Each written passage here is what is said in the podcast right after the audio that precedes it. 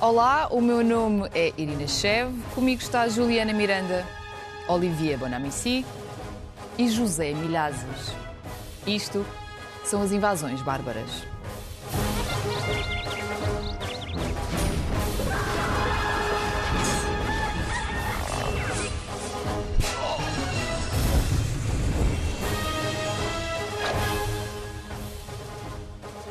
Sejam bem-vindos ao oitavo episódio da terceira temporada do Invasões Bárbaras, que também está em podcast. Esta semana, a crise dos migrantes voltou a estar no centro das atenções, depois de uma escalada de violência na fronteira entre a Bielorrússia e a Polónia, ou por outras palavras, entre o país apoiado por Vladimir Putin e a União Europeia. Mais de duas mil pessoas estão presas numa zona de exclusão, onde não entram nem jornalistas nem organizações humanitárias. Vários migrantes já morreram de frio e de desnutrição. Mais uma vez, estamos perante uma tragédia humana com fins políticos. Bruxelas acusa Alexander Lukashenko de orquestrar esta situação para manipular a Europa. E o autoproclamado presidente bielorrusso acusa a União Europeia de ser hipócrita e de não respeitar os valores humanitários que tanto defende. Zé, e agora? E agora que é vamos que ver ficamos? eh, como é que vai terminar este braço de ferro e entre um homem, um, um- um ditador que faz uma chantagem absolutamente suja, eh, utilizando eh, pessoas, que organiza, eh, eh, digamos, migrações eh, sob o, digamos, sob o, como sendo viagens turísticas e também vai ganhando com isso.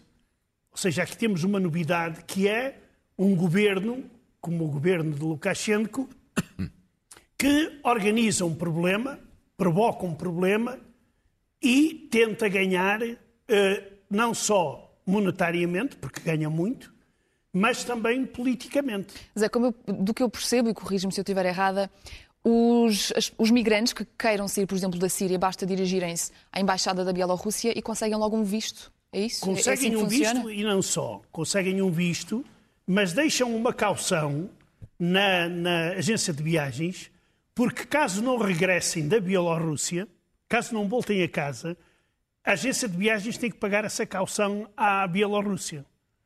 Ou seja, isso é mais uma forma de, de- de- de ganhar dinheiro. E politicamente, o que é que Lukashenko ganha? Politicamente, Lukashenko quer obrigar a, a União Europeia a levantar as sanções e quer que a União Europeia o reconheça como dirigente legítimo da, da Bielorrússia. Estes são os objetivos fundamentais dele. Tudo por causa das últimas eleições. Claro, claro, porque ele fez batota, eh, teve uma forte oposição, ele só se manteve no poder devido à, à digamos, à posição russa. Eh, como é sabido, Vladimir Putin diz que não tem nada a ver com aquilo, mas hoje, por acaso, hoje, quando estamos a gravar o nosso programa, veio a informação de que dois paraquedistas russos militares caíram na fronteira com a Polónia em manobras militares. Oh, Zé, foi sem querer. Ah, sim, foi levado pelo vento da Rússia. Não da sabes. Bielorrússia até à fronteira com a Polónia. Peço desculpa. Olivia, eh, achas que esta situação é uma forma de Vladimir Putin mexer na Europa com os nacionalismos? Antes de responder a esta pergunta, uma, eh, queria acrescentar o que, é que o Zé disse sobre o sistema, como é que isto funciona, falando de uma, de uma, de uma informação que deu o jornal eh, Le Monde, inacreditável, que o consulado honorário eh, da Bielorrússia no, do- no Líbano tem a sua própria agência de viagens. Uau. Então, junta o útil ao agradável. É, é inacreditável. Ele próprio tem a sua própria agência de viagens. A Mas Rússia, a Rússia tem lá muitos agentes secretos também. Sim. E não tão secretos. Na Mas Líbia. para responder agora a tua pergunta sobre Vladimir Putin, bom, eh, o que é super interessante, eu acho, ne- neste caso, apesar de tudo, é que isto, eu acho que é uma crise migratória, mas sobretudo é uma crise política. É o Zé sempre, explicou é? isto muito bem. Bom, eh, ele- o Zé explicou muito bem a questão da Bielorrússia, mas e- e a questão, e quando o Zé diz não sabemos Putin, qual é o papel exato da Rússia, eh, de facto não sabemos. Eh, a questão é que Vladimir Putin sabe muito bem qual é o ponto fraco. Se é, ele é um estratega extraordinário, é preciso não esquecer. Não? E ele sabe muito bem qual é o ponto fraco da União Europeia. Neste momento, o ponto fraco da Europa é a questão migratória. E ele sabe muito bem que a migração, como E o gás? e o gás. Sim. Mas ele sabe muito bem, aliás, o Prémio Nobel da Economia, uh, este ano, o canadiano Card, dizia que havia nos anos 80, 100 e tal mil cubanos, não teve um impacto nenhum sobre o desemprego uh, uh, da economia americana. Só que os tempos mudaram. É que hoje em dia ligamos muitas questões identitárias e Putin sabe disto muito bem. Ele sabe que as questões das migrações fazem crescer os nacionalismos em paralelo. Portanto, mais migrantes tens, pode fazer subir a extrema-direita em cada país. E sabemos que ele quer a extrema-direita na Europa. Claro. Ele quer uh, que Le Pen governe a França. Que ele quer Vox, destruir a União uh, Europeia. Governe a Espanha, etc, etc. Portanto, uh, para ele, não sei se ele está por trás, mas de facto ele já percebeu muito bem qual é, neste momento, a nós europeus, o nosso ponto mais frágil, talvez. Juliana, esta forma da União Europeia desresponsabilizar-se e uh, mandar os outros países tomarem essas decisões, nomeadamente, lá está, uh, ok, os, os, migrantes chegam à Bielorrússia, uh, mas depois a Polónia não os recebe, não é? Portanto, e Polónia é a entrada deles para a União Europeia. E a União Europeia parece que está a expulsá-los. Isso é uma desresponsabilização completa, certo? Segue muito o que a União Europeia vem fazendo sistematicamente há vários anos já. É, o assunto migração é muito fraturante na, na União Europeia. É, tudo no bloco é muito difícil, especialmente essa questão. E, enfim, como não, a União Europeia ainda não conseguiu encontrar um consenso de ter uma forma unificada de receber esses migrantes, uma via legal, é, a solução encontrada foi simplesmente impedir que as pessoas cheguem e a União Europeia resolveu terceirizar o trabalho sujo, que é impedir que essas pessoas cheguem até suas fronteiras. Isso é fechar então, os olhos, não é? É fechar os olhos. Então, assim, existe financiamento europeu na Líbia, por exemplo, que é para justamente impedir que os migrantes em barcos cheguem até a costa é, espanhola, costa italiana, enfim. Existe uma série de questões ali onde a União Europeia põe dinheiro nas mãos. A gente sabe que o governo da Líbia está em frangalhos, já esteve pior. Mas, enfim, é uma questão muito delicada. A mesma coisa com a Turquia. A União Europeia paga a Turquia para impedir que as pessoas eh, se metam nos barcos e cheguem até, uh, cheguem até praias, enfim, europeias. Então a questão é, a maneira com que a União Europeia escolheu lidar com isso foi terceirizar o problema. E quando se terceiriza a questão, fica-se refém disso. Fica-se refém de governos que têm interesses divergentes, fica-se refém de violações de direitos humanos, porque como é que a União Europeia se safa disso? Dizendo, ah, não fui eu, foi a milícia líbia que deixou mas as pessoas... Não é? Safam-se, mas assim, até, até que ponto é, o discurso hipócrita de defender os direitos humanos funciona? É, acho que cada vez mais a União Europeia vai ser cobrada dentro e fora por essas questões. Eu espero que sim. Zé, queres falar das fronteiras da União Europeia? Exato. Claro que a União Europeia tem sérias culpas no cartório, porque a União Europeia participou, de uma forma ou de outra, na destruição de alguns países, provocando estas ondas de uh, migração. Nomeadamente a Polónia. É? Uh, sim, uh, mas, mas não só a França, Portugal também apoiou a invasão do Iraque, etc, etc. Uh, mas aqui o problema agora começa a ser o seguinte: é a capacidade que a União Europeia tem ou não de receber toda a gente. Por exemplo, os polacos dão um número uh, e não se importam muito. Uh, os polacos dizem nós temos mais de um milhão de ucranianos dentro da Polónia a trabalhar. Falto eu. Pois, faltas tu. Mas não se preocupam muito com isso, porque uh, os ucranianos, para eles, são um povo muito, muito próximo, ou têm também milhares de bielorrussos uh, na, na Polónia. O problema mas, aqui... Desculpa, mas os migrantes nem sequer querem ficar na Polónia. Ah, pois não, não querem ficar na Polónia. Mas agora, o problema aqui é o seguinte, é que se tu vais ceder a este grupo, uh, uh, tu falaste em 2 mil, não falaste? Segundo os Falei. últimos dados, já estão 10 mil. Bolas. E se estes 10 mil passarem, Quer dizer, é uma gota d'água na União Europeia. Dividindo por 27, isto dá para todos e, sube, e, e, e, subeja, como se diz na canção, mas é uma coisa pequena. Só que isto vai repetir-se. Nós estamos a ver o que é que está a acontecer no Algarve. Eh, eh, andam a negar, quando alguns negam que se trata, que não se trata, dizem, aquilo não é uma nova rota. Mas é. E não são refugiados. Eles iam políticos. para a Espanha, alegadamente. Quer dizer, os migrantes que Pronto, vieram ter o Algarve. e, sendo, e, sendo, e, e acontecendo como acontece muitas vezes, que eles desaparecem, dissolvem-se, ou seja, essa mensagem vai chegar a Marrocos e eles vão tentar da, da, da, da mesma forma. Claro que há redes internacionais aqui muito grandes. Ainda há pouco se falou na, na, na Finlândia. E que muitas das redes são utilizadas por migrantes que anteriormente chegaram a esse país e agora fazem o seu negócio trazendo mais, mais migrantes para aqueles países. Quer dizer, isto é um negócio uh, gigantesco que dá milhões e que, por exemplo, neste momento, o, o, o senhor Lukashenko é um dos bandidos. Sabes como é que se poderia resolver essa questão? Eu vou deixar aqui esta provocação para passar aqui a palavra ao Olivier. É de, deixando de existir fronteiras ficas com essa, para digires oh. um pouco. Eu vou aqui virar para o Olivier. Olivier, achas que Portugal faz o suficiente uh, para, para, lidar com esta questão de, da crise dos migrantes, no geral? Eu acho que, eu acho que sim. Uh, Portugal faz o suficiente. A questão é que muitas vezes os migrantes que não querem vir aqui. Querem. Pois. Uh, que, é, é, ou seja, o, o, o, às vezes, e, e, é de certa forma um pouco normal, que é, que é tu que vais nos países, para já, mais ricos, e existe também a União Europeia, país mais rico de Portugal. Primeiro ponto. Segundo ponto, a questão dos subsídios. Exato. Quer dizer, este, o, o, um subsídio para um migrante em Portugal anda à volta dos 150 euros por mês. Em França é três vezes mais, mais ou menos. Já que a vida é mais cara em França, mas, no entanto, eles, eles têm esta informação. Sim. Podem ter esta informação. Bom, uh, nem falo dos abonos de família. Sabemos que o abono de família em Portugal é abono zero. de família. É, abono Sim. de família é quase zero. Portanto, é, não é nada em relação a outros países da Europa que dão bastante dinheiro. Portanto, isto é, isto é uma das razões. Mas depois há a questão também, para mim, do facto de em Portugal, como não há uma. Muitas vezes são muçulmanos. Os migrantes atuais, muitos deles Exato. são muçulmanos. Bom. Sim. E em Portugal não há assim tantos muçulmanos.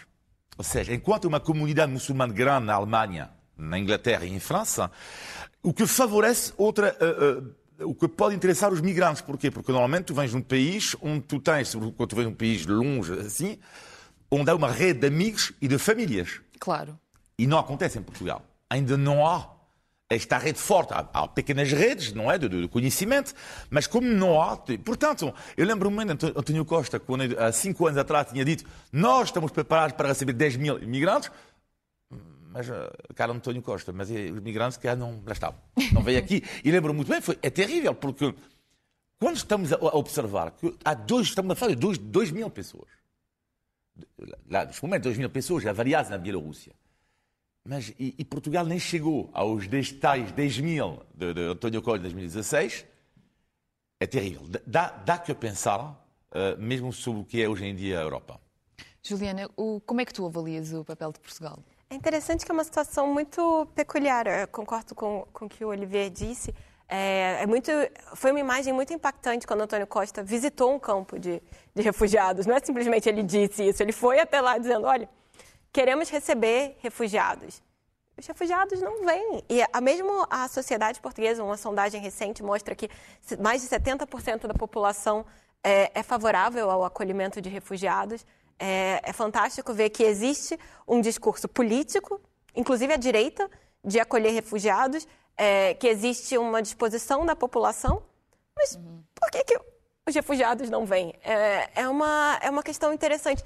E aí perpassa muito por isso, de políticas públicas, da falta de de comunidades locais e Portugal normalmente é usado como um trampolim para outros países Exato. da União Europeia. A questão, enfim, de, por exemplo, um imigrante regularizado aqui, o que é, é, quando tem filhos, depois de um ano, as crianças já têm a nacionalidade portuguesa. É, depois de cinco anos de residência legal, se a pessoa falar português, entre outras coisas, ela também pode é, aplicar para a nacionalidade portuguesa. Então, é, é fácil de usar como trampolim. No entanto, a vida desses imigrantes não é fácil aqui. É, um trabalhador em Portugal ele já ganha pouco, de uma maneira geral. Um trabalhador refugiado, que normalmente não domina a língua, que não tem redes de proteção, é sujeito a todo tipo de exploração, de vulnerabilidade. Então é muito difícil também culpar essas pessoas de dizer, não fique em Portugal. Não fique em Portugal, temos um ótimo tempo, temos pastéis de nata, o bacalhau é maravilhoso, mas às vezes é, não, não, é suficiente dizer isso para as pessoas se manterem aqui. Se tu me permites, não só concordo contigo, como diria, ainda mais longe, que é Portugal é um país extraordinário para quem tem dinheiro. Sim. Uh, mas uh, podemos dizer o mesmo dos outros países, mas não é bem assim. Que é, portanto, Portugal é um país extraordinário para quem tem dinheiro e um, te, um país terrível para, para quem não tem. Exato. Podemos dizer que, claro, que é igual aos outros países, mas não é. Não é por uma razão que tem a ver com os ajudas do Estado. Claro. Até aqui, quem, quem, quem, quem é pobre não vai beneficiar das ajudas para eventualmente viver. Portanto, isto é grande, uh, uh, sim, sim. grande problema. Portanto, os migrantes também estão... Não, estão Zé, o teu comentário. Eu estou absolutamente, estou absolutamente de acordo, mas é, é importante assinalar aqui uma coisa. Uh, o pessoal que está a vir através da Bielorrússia, uh, a maioria não são pobres. Pois não, não tem cursos superiores. Paga-se 12 mil euros. 12, a calção 15 mil. É pelo menos 12 mil euros. É. Isso, isso já é uma, é uma questão. E por isso, mesmo assim, tendo algum dinheiro, claro que eles querem ir para os países ricos que lhes dão mais. Como qualquer ser humano, é? quer procurar melhores condições claro, de vida. Claro, é lógico. Chegas lá e começas a receber subsídios pelos filhos, pela mulher, por mais isto, por mais aquilo. E em Portugal uh, não recebes nada, ou recebes uma... Às vezes é uma questão mesmo de ouvir falar pouco de Portugal, não é? De não ter referências do país. Não, oh, oh, oh, Irina, agora, agora, na época da internet, se Portugal fosse um país, em termos de segurança social maravilhoso, não duvides que nós tínhamos aí a nossa costa cheia de barquinhos. Mas não consegue fazer os portugueses ficarem? A imigração de portugueses qualificados é uma realidade no pois. país. Então, assim, é difícil dizer que os refugiados vão querer estar tá aqui. E só para adicionar, Zé, acho que sim, a questão, essas pessoas não são miseráveis, mas muitas se endividam completamente claro. para conseguir esse dinheiro. Inclusive, já tem um mercado de dívidas, agiotas, claro. uma coisa. Gerou todo um, um, é um uma espécie terrível, de negócio terrível relacionada a esse mercado. Zé, queres acrescentar mais alguma coisa? Não, não, eu estou de acordo, absolutamente. Ok, então vamos aqui para, para o Olivier. Uh, também és da opinião de que, no geral, a sociedade tem os braços super abertos para os refugiados, não é? Porquê que tu achas que é assim? Porquê que Portugal quer tanto receber os refugiados e ajudar nesta missão. Bom, também não exagera. Então. também não exagera. Uh, vamos receber. Bem, não é bem assim, a Tirina. Olha que eu vejo isso na rua. Sim, sim, sim. Estou obrigada. Mas gostava, mas gostava. Sim, eh, não, por várias razões. Eu diria que, eh, para já, não são muitos migrantes. Portanto, é evidente que, não sendo muitos, que aceita-se melhor. Portanto, isto, é, isto é lógico. Sim. Segundo ponto, nunca houve problemas com os migrantes graves em França, um refugiado que decapita um professor de, de, de francês uh, uh, foi refugiado. Portanto, é evidente que isto marcou a opinião pública. Claro, as violações na Alemanha, esta noite escandalosas contra as mulheres, 2016, da passagem de ano, muitos deles eram refugiados. Marcou a sociedade alemã. Hein? Marcou imenso a sociedade alemã. Portanto, quando há problemas assim, claro, não, não são a maioria dos refugiados, claro, como é evidente, claro, claro. mas, uh, claro, pode marcar a sociedade. Mas eu diria que há, para mim, uma, uma questão fundamental que é, bom, além da questão, não há problema religioso em Portugal, portanto, os muçulmanos, aqui as comunidades convivem bastante bem, a contar de outros países, como a França, por exemplo. Mas eu diria que o principal ponto tem a ver com a história, e já falamos disto aqui, de, de, da migração em Portugal, portanto, um vizinho uh, que eu falei no, no outro dia, aqui por, sobre um outro tema, não me recordo qual agora. Qual dos seus vizinhos? Sim, o meu vizinho, uh, no outro dia, disse esta frase extraordinária. Uh, ele disse-me: Eu nunca vou me esquecer como estava num, num, claro. num bairro de Lata, em Paris, nos anos 60. Os, as pessoas tenderam-lhe a mão.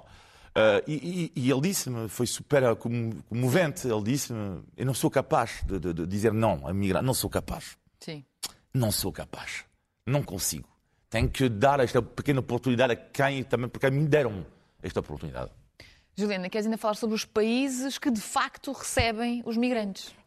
A maior é, parte. É interessante porque nós vemos as imagens dos barcos cheios de pessoas, ou então da fronteira dos Estados Unidos com aquelas caravanas. E, na verdade, segundo a Organização das Nações Unidas, a maior parte dos refugiados não vai assim tão longe, fica nos países próximos.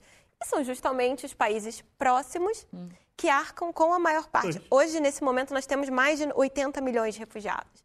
Assim, nunca houve tantos refugiados no mundo. A questão da Covid agravou disputas internas, agravou hum. crises econômicas. Então, por exemplo, na Síria, é, os países vizinhos foram muito cobrados. A, a, própria Turquia recebeu quase 3 milhões de refugiados. A Jordânia, muitos. E mesmo na, na América do Sul, a gente não, não fala às vezes tanto em, no, com o nome refugiados, mas as pessoas que fugiram da Venezuela É uma migração de milhões de venezuelanos é, que põe uma carga em países no entorno, Colômbia, põe até o próprio Brasil. E muitas vezes isso não é, não é tanto falado. Tem essa ideia de que essas pessoas acabam vindo parar sempre na Europa uhum. ou nos Estados Unidos.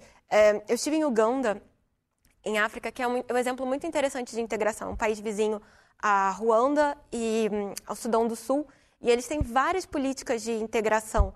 Por exemplo, os, os refugiados chegam e têm direito a um pedaço de terra, têm direito à permissão para trabalhar.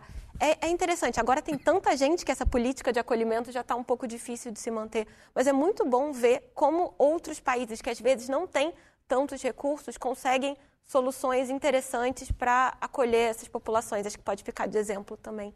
Sabes que agora, por exemplo, com esta situação na, na Bielorrússia, na fronteira com a Polónia, a, a, sugestão da Alemanha, que é para onde de facto os migrantes dizem que querem ir, a sugestão da Alemanha é que seja a Ucrânia a acolhê-los. Porquê? Porque dessa forma, diz a Alemanha, que vai não só pagar dinheiro à Ucrânia para ficar com os refugiados, como também vai continuar a apoiar a Ucrânia contra a Rússia que não Exato. se vê nada, nomeadamente no não, gasoduto mas, que, mas que acabaram de construir. É? Os ucranianos responderam de uma forma muito, muito curiosa. Não Disseram, livra-nos Deus. Quer pois, dizer, mas não foi bonito também a resposta. Porque isto aqui é, é, é uma proposta tão estúpida. Quer dizer, é, é, é outro. Pronto, é, chantagem. Pois, e, é, e é estúpida. Quer dizer, porque é que os ucranianos que estão. É uma jogada uma política, crise. lá está. Pois, exato. Sim, nós também temos refugiados nossos, também temos uma guerra a decorrer, mas, claro, mas são outros Exatamente. Não, mas, mas isso aí tem, tem, que se ter em conta quando se tomam decisões destas. Sim, dizer, mas já temos. Já, o principal é. Já temos é- visto muitas decisões muito pois. estranhas acontecer por aí. E agora, por falar em coisas estranhas, quer dizer, não sei se é assim tão estranho ou não, mas a Olivia tem uma surpresa para nós e vamos esperar Cuidado. para ver o que é que é. Eu tenho aqui. Uma bandeira. Duas bandeiras. Duas bandeiras? Pá, duas bandeiras. Zé, mas és tu ou é o Olivier? O país não, onde eu, nasci. Eu... Pronto, não sei se consigo ver o que exatamente. Bleu, blanc, rouge, ok, tudo bem. Tac, tac, assim. E, claro, a bandeira portuguesa. Bom.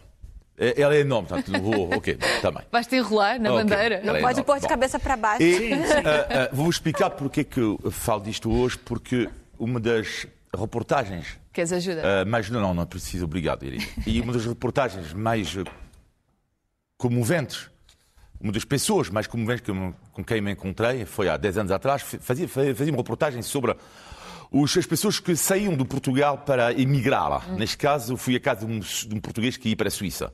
E ele estava a fazer a sua mala. E, e de repente eu, eu vejo o homem ele estava a sua filha, deixava a sua filha e pegou na sua bandeira e entre duas peças de roupa colocou isto. E pensei, uau! Uh, Perguntei-lhe, chama-se Irídio, Irídio, uh, o que é que está a fazer? Ele diz, é, é uma parte do meu, do meu coração que se vai embora.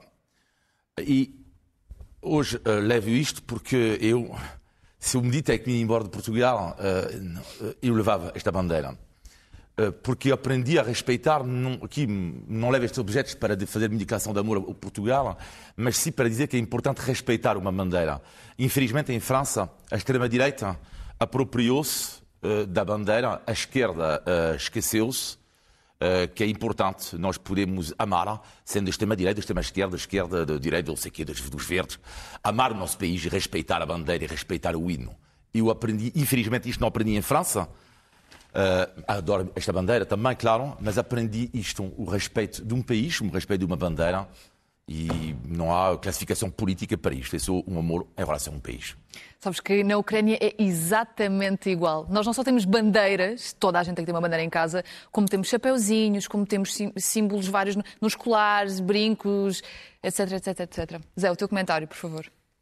Quer dizer, eu fiquei Quer dizer, posso mesmo dizer que fico comovido, porque eu também acho que os símbolos nacionais são para se respeitar. Deve-se ter muito respeito.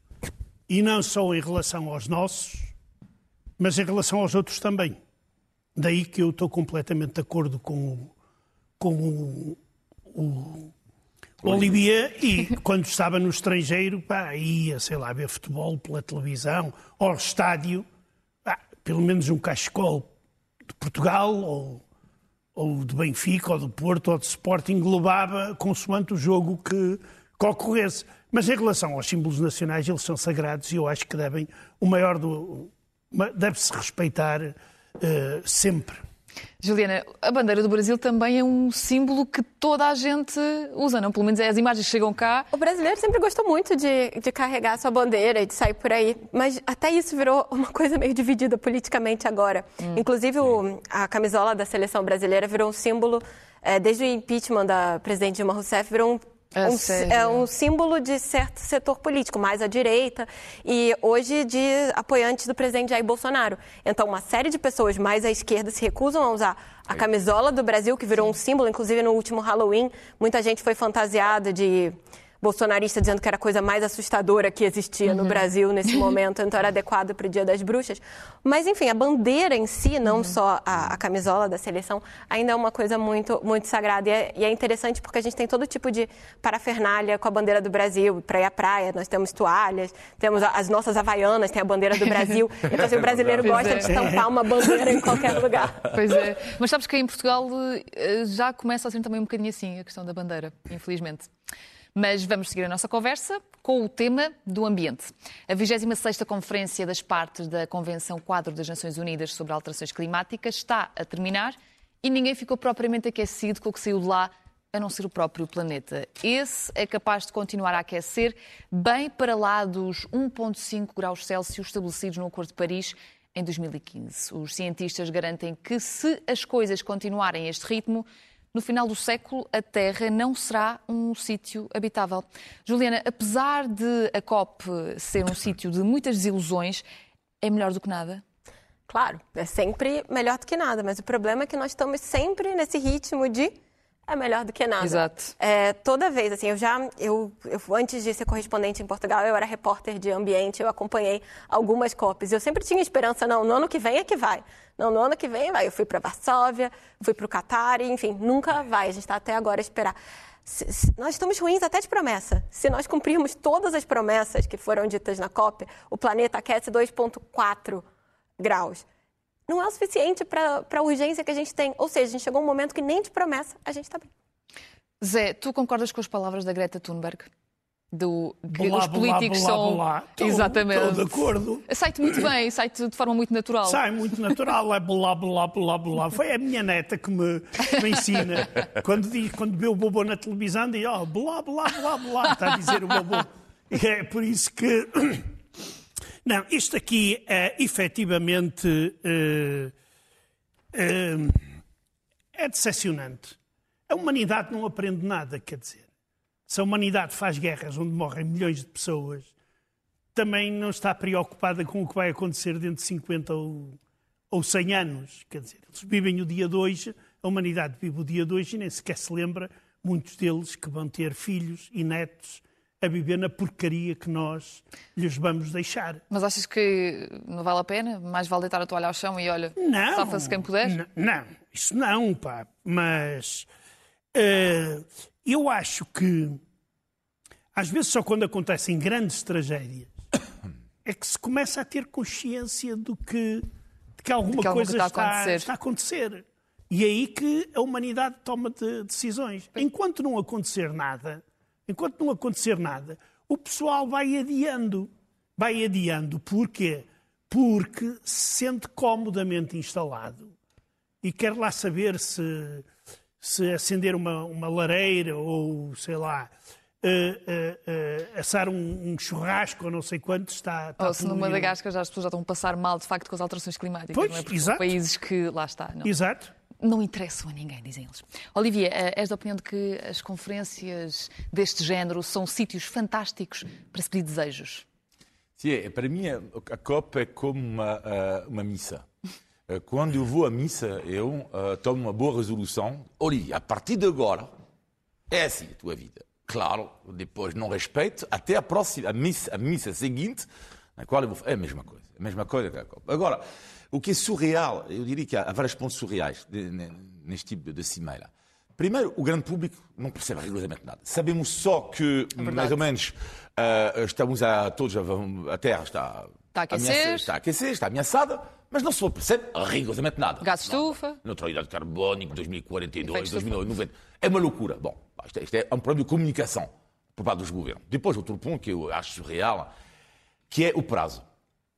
Quando a Índia diz que vai chegar à neutralidade carbónica em 2070, para já, um, mesmo até o, a deflorestação do Brasil daqui a 10 anos, acho eu, quem vai ser o presidente do Brasil na altura? E Trump em 2024, se ganhar as eleições de 2024, os Estados Unidos vão respeitar o acordo que fizeram com a China. Uhum. Portanto, isto é loucura. A mim, a COP, os prazos faz-me pensar a relação de alguns eh, amigos meus com o álcool. Que é. Eu tenho um amigo meu que bebe imenso e que jurou-me um dia que vai deixar de beber em 2050.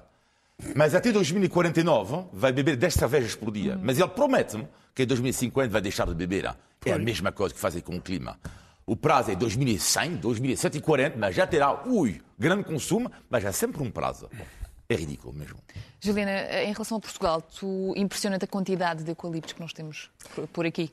Portugal é o país do eucalipto. E, assim, em, termo, em nível europeu, é o país que tem das maiores, a maior cobertura de eucaliptos, né? E, a nível mundial, é o quinto. Então, já tem eucalipto demais. E a pessoa abre o jornal e vê que o governo planeja liberar mais eucaliptos, para ser mais preciso, em 126 conselhos do continente. É muita coisa. Eu não vejo esse debate de por que, qual, qual é a justificação para isso. É, é, algo que falta dizer na sociedade. Por quê? É, eucalipto é uma maneira muito rápida de se rentabilizar terrenos. Todos nós sabemos disso. Que existe uma demanda, Portugal produz papel, é, tem primeiro essa questão, é muito fácil de rentabilizar isso, demanda muito pouco cuidado. Mas o, o principal é, um, uh, os recursos que isso demanda, e dois, o perigo que isso representa em termos de incêndios florestais. Porque o eucalipto é uma, é uma árvore que é muito fácil arder. E o que Manda acontece? muitos projetos e, também. E, e, quando nós vemos que Portugal é um país que tem um problema crônico com incêndios florestais, fica ainda mais difícil justificar essa decisão. A memória de Pedrógão ainda é muito forte. A memória daqueles incêndios de 2017, onde mais de 100 pessoas. Exatamente, o Leonardo DiCaprio fez. Então, assim, é um constrangimento para Portugal também. Além de ser, de ser a vida daquelas pessoas, vai ser um constrangimento enorme justificar isso. A questão é, não sabe se isso vai adiante ou não, mas o que parece é o sinal verde. Agora, surpreende alguém quando também nós tivemos muito pouca discussão antes da assinatura de mais de uma dezena de contratos para a exploração de minas? em Portugal, ou então os recursos que são usados em eucalipto, em olive, olivais intensivos na produção de abacate que nós temos agora. Então, assim, a verdade é que existe uma série de problemas ambientais e, é, enfim, essa semana a Comissão Europeia anunciou que vai processar Portugal pela má qualidade do ar. É, o excesso de dióxido de nitrogênio, acima dos níveis que são os standards europeus. Então, assim, existe uma série de questões que estão por aí e que afetam diretamente as pessoas e são muito pouco discutidos. Hum, é que não há debate público. Matos Fernandes, o Ministro do Ambiente, diz que de facto essa questão dos eucaliptos não vai avançar, mas acho que ele vai ter que ir responder ao Parlamento sobre essas questões Esse todas. É bom saber. Pelo menos eu espero que sim. E há uma curiosidade que é, na altura em que eles aprovaram esses, esses acordos todos, que, que também não sabe se vão avançar da, da, exploração das minas e isso, aprovaram também a lei de bases do clima, certo? Sim. Portanto, foi, foi do género, ok, vamos fazer uma coisa boa, mas vamos fazer uma coisa má ao mesmo tempo. Sim, mas isso acontece muito, assim, no papel tudo funciona. Falem sobre isto. Lindamente. Sobre mas, isto. na verdade, quando se tem a aplicação prática, uhum. é completamente diferente. Portugal é um país que tem leis muito, muito boas. Às vezes, a aplicação falha. Hum. Zé, tu és a favor da exploração mineira? Ou como é que é? Eu sou. Se ela for sensata, controlada e não for fruto de corrupção. E que as pessoas que vivem perto das minas se sintam seguras e recebam alguma coisa uh, dessa exploração.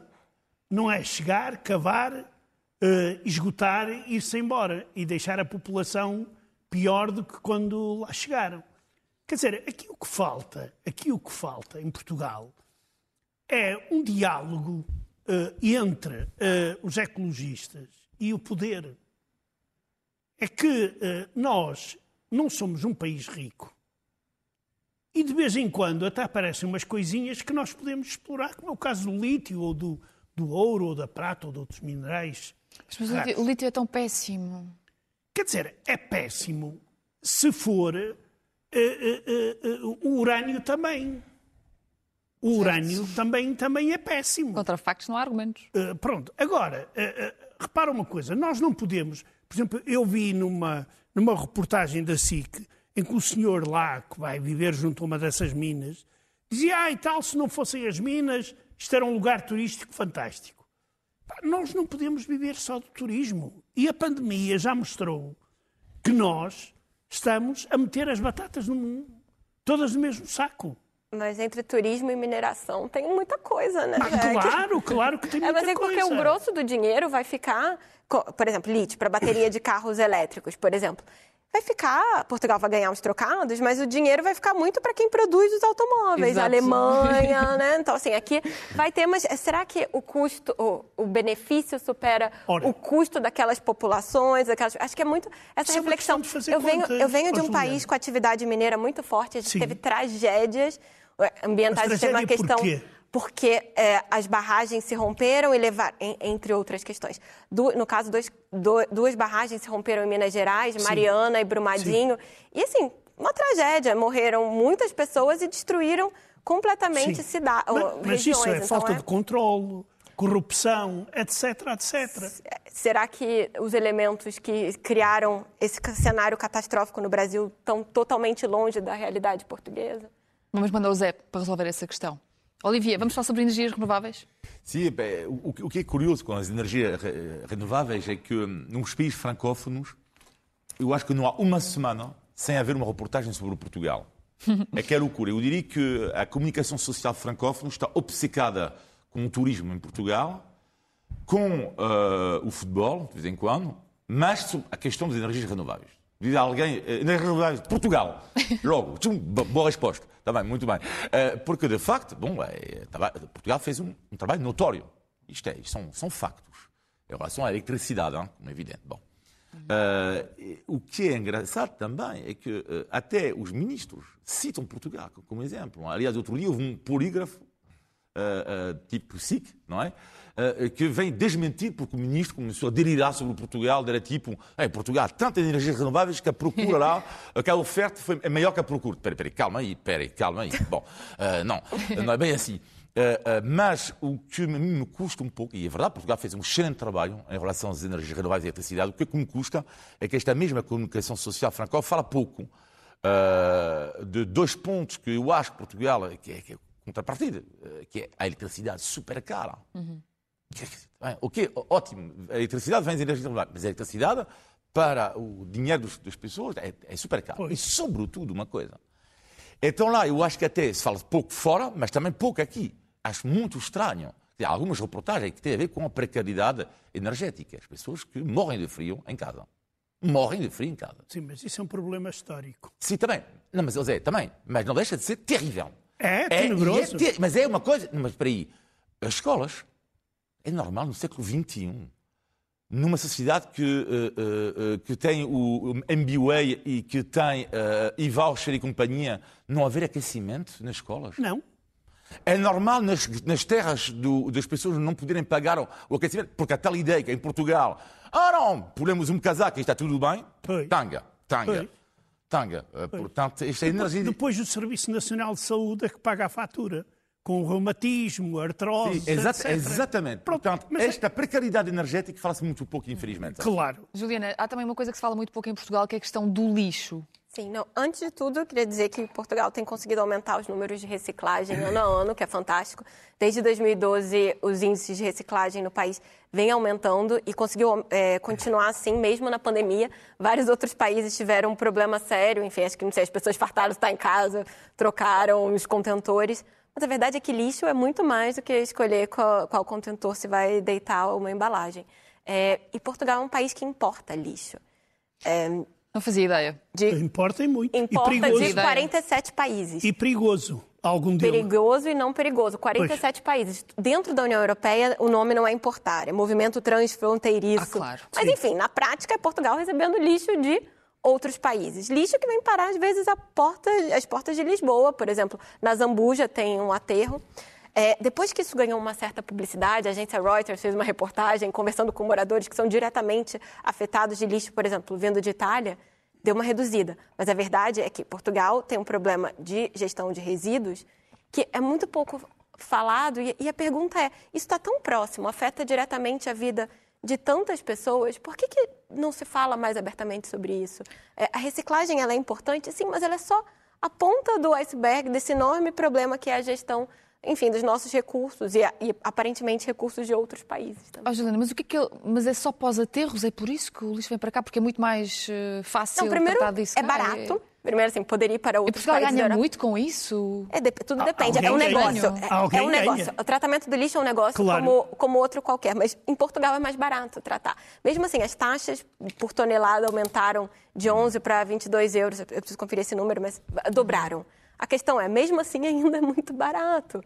E outro, agora a tentativa é deixar mais caro isso para tentar controlar. Mas assim, no, o, o, governo chegou a dizer para contentores não entrar depois, não entrarem depois é, dessas reportagens. A questão é muito pouco transparente também saber o que está acontecendo. Porque o último relatório, pelo menos o que eu encontrei da Agência Portuguesa do Ambiente, publicado no site, é de 2018. E 2018, em referência aos números de 2017, a quantidade de lixo que tinha chegado era maior 53%. Então houve um aumento 53% de 2017 para 2018. São mais de 330 toneladas de lixo. Mesmo que isso tenha tido um aumento, uma diminuição, ainda, ainda é uma questão interessante de perguntar por quem traz quem manda lixo para Portugal e por que Portugal aceita. Existe isso é uma previsão, enfim, na União Europeia, mas saber por que que, por que, que nós estamos a aceitar. Zé, diz-nos coisas. Eu, eu, Se quiseres. Eu, não, eu digo, digo, pá, isto vai sempre bater à mesma coisa. É a falta de transparência, é a falta de discussão séria é a corrupção que leva muitas vezes a que surjam estes problemas, problemas ambientais, a questão das licenças uh, e tudo isso. E que uh, uh, em Portugal nós temos que ter consciência de que temos que defender o nosso país de, desse tipo de, de calamidades, mas também temos que rentabilizar o nosso país se pudermos. E dentro dentro da, da digamos, das normas. Eh, agora, nós não podemos, é, olha, nós, pá, por exemplo, uh, medidas como uh, Portugal uh, vai deixar de apostar na, na energia nuclear. Dizer, isto é ridículo. Não foi o que Portugal Ou disse na Cimeira. Petróleo, não é? Ou de explorar petróleo. petróleo. Isso é a mesma coisa que eu disser, olha, estimados amigos, eu vou-vos deixar a minha herança quando morrer. Mas fiquem a saber que eu não tenho herança nenhuma. Parei de comprar Ferrari. claro. Olivia, achas que estes temas estão a ser bem aproveitados pelos políticos portugueses? Eu acho que não, porque eu acho que há um, há um, partido político que teria tudo a ganhar neste momento em Portugal com a situação atual, que é o Partido dos Verdes. Hum. Para mim, uma avenida que eles têm, uma avenida. Como da mesma forma que o Chega apareceu no momento certo, eh, na sociedade portuguesa, eu acho que os verdes tinham tudo para fazer um resultado extraordinário. Só que há um problema. Aliás, eu fiz uma pergunta a amigos meus uh, que me conhecem. Votam. Vocês sabem se existe um Partido dos Verdes? Não, não existe. E assim existe. E eles não sabiam. Porque como está tão colado ao Partido Comunista Português, em coligação, e há um problema, como o PCP está numa tendência de queda, portanto, vai também levar na queda o, a questão dos verdes, e depois estamos a ver que na Europa os verdes é uma tendência inacreditável. Os verdes vão chegar no governo na Alemanha. Em França estão a dirigir grandes cidades tipo Lyon, Bordeaux, e com um discurso duríssimo. O presidente da Câmara de Lyon disse: volta à France de bicicleta. São machistas e poluidores. Não quero da minha cidade. Discurso duríssimo, terrível. Mas resulta. Resulta em França. Não estou a ver porquê que os jovens portugueses, muitos deles votam no PAN, porque o PAN, para os animais, é um pouco, lá está, as pessoas eh, que ligam ao clima. Então há muitos jovens que não sabem para quem votar. Uma taxa de abstenção pode ser elevadíssima. Os verdes têm tudo, tudo em Portugal, se não tivessem esta colagem, na minha opinião, para fazer um grande, mas, mas diga, grandíssimo resultado mesmo. É a minha convicção. É, é. Eu, eu, eu estou perfeitamente de acordo. Mas aqui em Portugal acontece sempre tudo, nós andamos sempre atrasados em relação à Europa em tudo. Até na extrema-direita, que. Quando é que aparece a extrema-direita em Portugal? Mas olha, Acho que há malta em casa a tomar as notas daquilo que o Olivier uh, estava aqui a dizer. Nós estamos quase a chegar ao final do programa. Antes, só mais uma coisa. Esta semana começou com uma notícia tristíssima para o jornalismo ucraniano. A redação de uma das mais importantes publicações do país e uma das poucas que trabalha em inglês foi toda despedida. 50 pessoas que trabalhavam para o Kiev Post foram mandadas para a rua por contrariarem as tentativas de interferência editorial do dono, um magnata de construção, da construção de Odessa e um dos homens mais ricos do país. Ao que parece, ele próprio, este homem, estava a ser pressionado pelo governo ucraniano por causa do trabalho feito pelos jornalistas. Muito mau sinal para a democracia. Depois de um breve abalo, estes corajosos homens e mulheres uniram-se e decidiram lançar uma nova publicação, também em inglês. Naturalmente, ainda não está no ar, mas já existe um site onde se pode fazer um donativo ou apenas pode-se deixar o e-mail para receber as newsletters do futuro jornal. Basta pesquisarem no motor de busca as palavras Save Kiev Post e será já um grande apoio ao jornalismo independente. Zé. Eu quero falar de uma notícia hoje publicada na, no jornal russo Kommersant, onde se diz que na Darknet está à venda uma lista de pessoas que conseguiram certificados de Covid, eh, de vacinação na Rússia, eh, de modo ilegal. E esse número é absolutamente astronómico. São mais de 500 mil pessoas que supostamente estão vacinadas, mas não estão. Quer dizer, daí que, e eu não fico muito surpreendido, porque é que a Rússia, neste momento, está nos primeiros lugares da nova onda de, de Covid. A ex-campeão uh, de uh, ténis chinesa Peng uh, Shuai desapareceu. No início do mês, na internet, ela tinha acusado o ex-vice-primeiro-ministro chinês de agressão sexual. Uh, a mensagem da jogador de ténis ficou 20 minutos no Twitter chinês antes de serem apagados e todos os comentários foram desativados. Uh, não sabemos então onde é que ela se encontra, se está na China ou se refugia nos Estados Unidos. Eu podia ter também escolhido o mito francês, porque uh, ontem soube-se que oito mulheres acusam a grande estrela do telejornal em França de agressão sexual. Portanto, mito China, mito França também. Vocês falaram de assuntos muito sérios. Eu vou recomendar uma série que eu adorei. Eu comecei a assistir por, por conta de uma reportagem, é clichê, eu sei. Mas é a série Glória na Netflix e os portugueses, a primeira série original portuguesa na Netflix, e os portugueses falaram muito sobre a questão da série ser sobre Guerra Fria eu achei interessante que aborda também muito da história de Portugal, fala de guerra colonial, fala de PID. Acho que pode ser interessante para divulgar Portugal e um pouco da história portuguesa para outras audiências. E como o prometido é devido, aproveito ainda para vos deixar o nome do filme que mencionei no programa da semana passada, mas que não me lembrava o nome, sobre os imigrantes portugueses em França. O filme chama-se Menina e é realizado pela luso-descendente Cristina Pinheiro. Obrigada por ter estado connosco. Já sabe, pode voltar a ouvir este episódio em qualquer altura em podcast. Nós regressamos na próxima semana. Até lá.